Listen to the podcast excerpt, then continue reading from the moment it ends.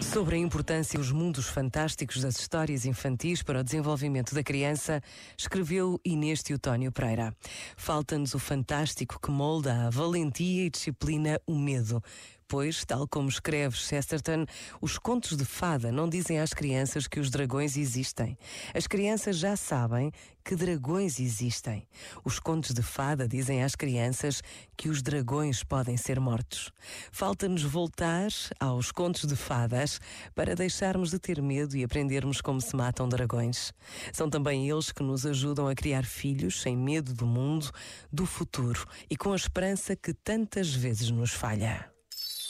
Este momento está disponível em podcast no site e na app da RGF.